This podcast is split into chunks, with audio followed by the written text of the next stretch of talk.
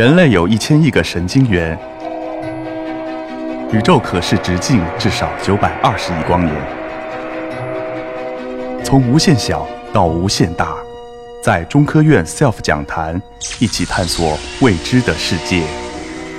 本节目由中科院 SELF 讲坛出品，喜马拉雅独家播出。我今天要给大家分享的这个主题叫野生动物和我们。那什么是野生动物？野生动物就是那些能够在野外自然生存的，不是依靠人类的这个呃喂养才能生长的这些动物。那这个地方给大家展示的都是大家特别喜闻乐见、特别喜欢的，也特别漂亮，我们称为旗舰的物种。但是还有很多物种，它们隐藏在这个环境后面，我们看不见它们，但是呢，它们却是真实存在的。而且这样的这个隐蔽，实际上是能够让这些呃生物能够更长期的这个生存的。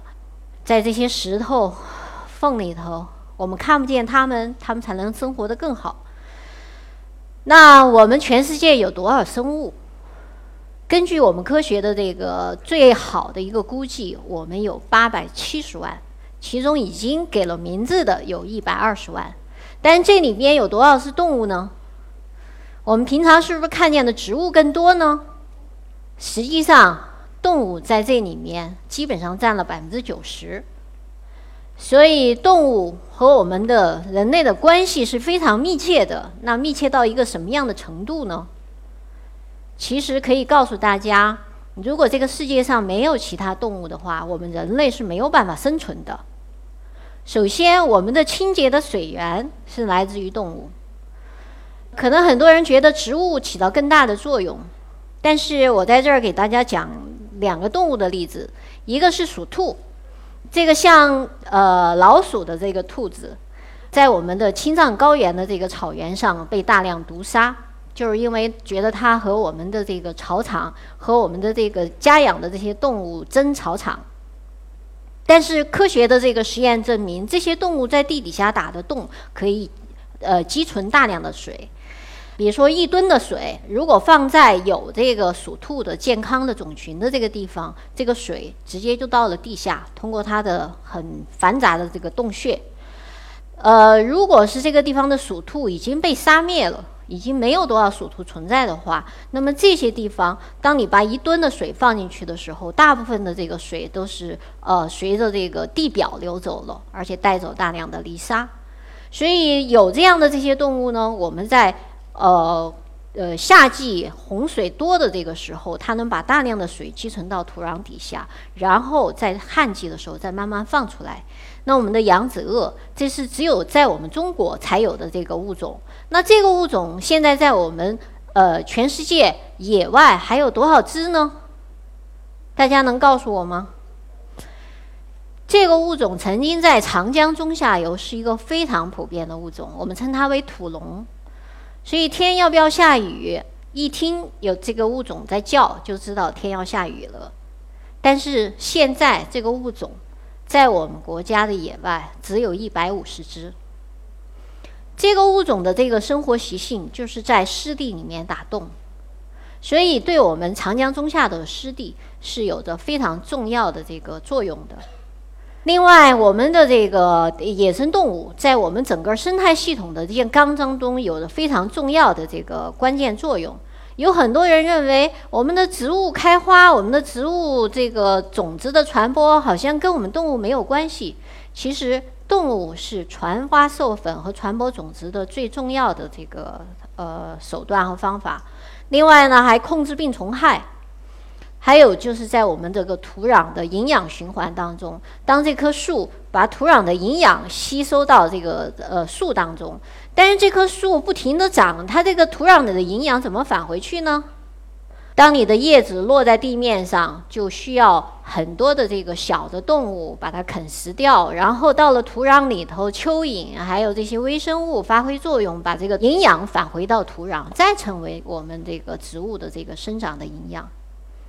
那在传粉这一块儿，我们觉得我们的农作物好像不需要这个野生动物的存在，但是事实上，通过科学的计算，我们传粉动物对全球作物的价值的贡献，实际上已经超过了五百四十亿美元，这是一个巨大的价值。如果没有这些呃四万种的这个传粉的这动物、野生动物的存在的话，那我们的这个我们吃什么都是问题。我们现在很担心我们的健康，我们这个 PM 二点五天天都是呃非常的这个高。呃，我们的水经常有污染，所以我们经常要问我们：我们我们呼吸的健康吗？我们喝的健康吗？那我们现在去依赖依赖于什么？我们依赖于 PM 二点五的仪器，我们依赖于水的测量的仪器，我们要吃的有机的食物，我们依赖于去测量残毒的这个这些设备。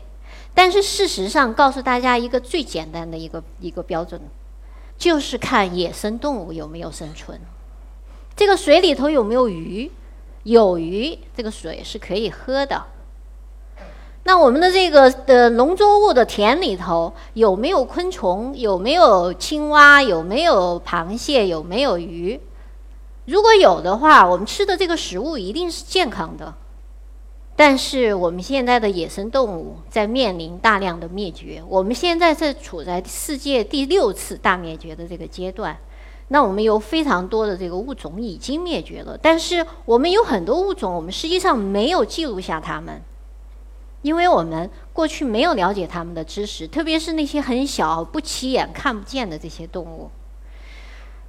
我们曾经对全国呃一万多个物种进行了评估。那么我们发现，这些物种它们受威胁的水平是非常高的。比如说兽类百分之四十，两栖类百分之四十，裸子植物百分之七十，我们的兰花百分之七十八。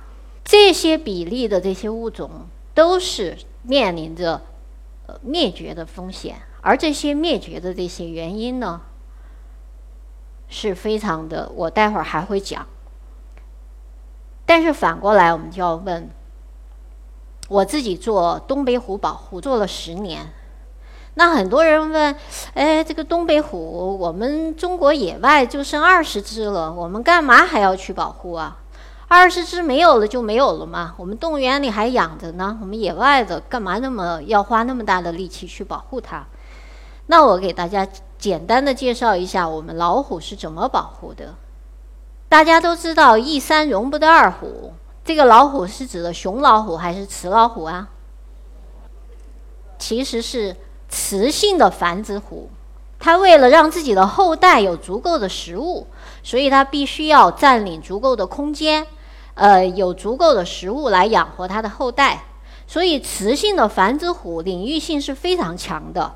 那么这张图上大家可以看到，这个低着头的都是雌性的繁殖虎。而雄性的有能力的这个老虎，它一般占领三到五只雌性繁殖虎的区域，形成自己的领地。而其他的呃亚成体或者老弱病残的这些个体，它都是处于游走的状态，那就是我们单身汉一样，走到哪儿吃到哪儿。我吃饱了，我下一个地点我不一定去哪儿了。但是大家知道这一个一个的圈，这一个一个的范围究竟需要多大吗？对东北虎而言。这个面积是多大呢？它取决于什么呢？它取决于它的食物的量，就是这个圈儿里头要有大概五百只鹿科这么大的动物或者野猪这么大的动物的存在，这个动这个老虎它能才才能生活下来。那这个面积在我们的东北是四百五十平方公里，而我们的最大的一个自然保护区才一千多平方公里。所以你能想象，我们要保护老虎，它是一个要保护一个巨大的一个区域，而这个地方如果有老虎存在的话，它意味着什么？它意味着它的生态非常健康，老虎的食物，这些鹿、这些野猪都非常健康。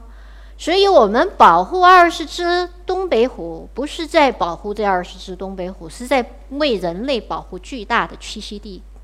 而这个栖息地为我们人类提供清洁的水源、清洁的空气，还有非常多其他的生态的服务。